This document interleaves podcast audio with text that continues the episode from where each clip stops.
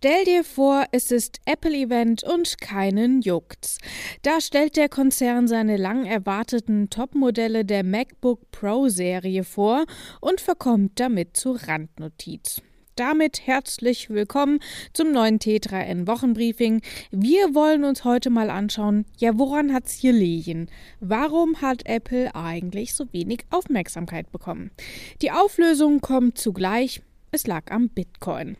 Weitere Themen heute: das Metaverse von Facebook, das Ende von Maestro und im Praxistipp der Woche geht's heute ums Imposter-Syndrom. Alle Artikel findest du natürlich in den Show Notes oder direkt auf t3n.de. Fangen wir an. Das Feuer, das Rad, die Dampfmaschine, der erste Bitcoin-ETF. In dieser Tradition muss die Kryptoszene die Ereignisse am vergangenen Dienstag wahrgenommen haben. Die Reaktionen auf den ersten ETF, also den börsengehandelten Indexfonds, der an Bitcoin gekoppelt ist, überschlugen sich jedenfalls nur so hat ja auch lang genug auf sich warten lassen. Immer wieder war der erste Bitcoin-ETF durch die US-Börsenaufsicht SEC verhindert worden. Am Dienstag war es dann aber soweit. Der ProShares Bitcoin Strategy ETF, kurz BITO, konnte an der größten Börse der Welt in New York starten.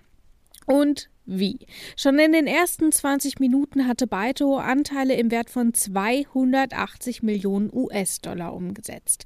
Damit ist im Indexfonds der Sprung in die Top 15 der stärksten Handelsstarts aller Zeiten gelungen.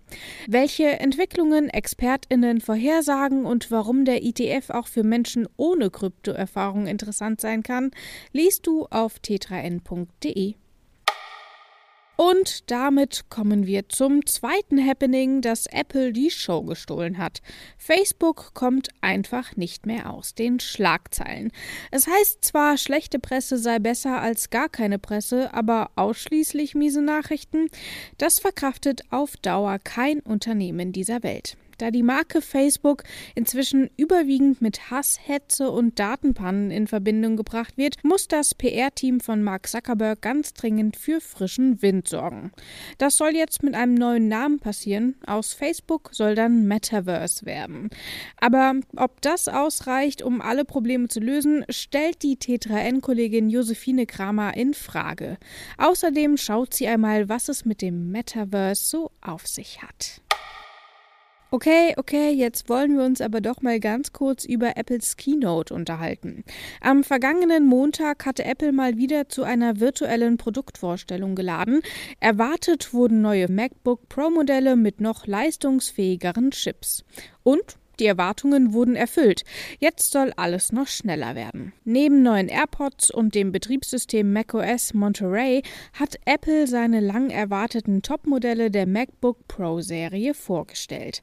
Die macOS Notebooks haben nicht nur ein Redesign spendiert bekommen, sondern sind auch mit einer neuen Generation der hauseigenen ARM-Prozessoren bestückt, die die gar nicht mal so alten M1-Chips in puncto Leistung übertreffen sollen. Was genau drinsteckt, Projekt hat Andreas Flömer auf t3n.de für dich zusammengefasst. Das Maestro-System von Mastercard ist eines der beiden Systeme, die es deiner Girocard erlauben, sie im Ausland und online zu verwenden. Heißt im Klartext, ohne Maestro oder eben VPay von Visa kannst du mit deinen Bankkarten nicht im Ausland in Geschäften zahlen oder an Automaten Geld abheben. Besonders bei uns in Deutschland ist Maestro sehr weit verbreitet. Hier verfügt ein großer Teil der rund 100 Millionen im Umlauf befindlichen Girocards über das rot-blaue Co-Badge. Warum ich das erkläre? Darum, Mastercard möchte jetzt eine eigene Karte durchsetzen und will das aktuelle Maestro-System schon in zwei Jahren abschaffen. Das könnte die Girowelt ganz schön ins Wanken bringen und hierzulande weitreichende Folgen haben.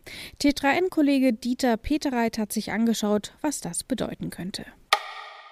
Bin ich die Richtige für den Job? Kann ich das eigentlich? Und habe ich mir diese Aufgabe überhaupt verdient?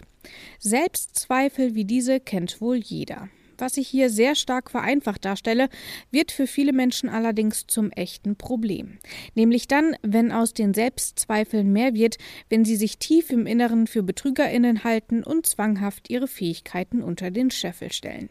Das Phänomen ist als Imposter-Syndrom bekannt und ist weiter verbreitet, als viele denken. Die Psychologin und Mental Coach Jana Fese erklärt im T3N-Gespräch, was dahinter steckt und was du tun kannst, wenn du betroffen bist. Das war's für heute. Komm gut durch die Woche, bleib gesund. Bis zum nächsten Mal. Ciao.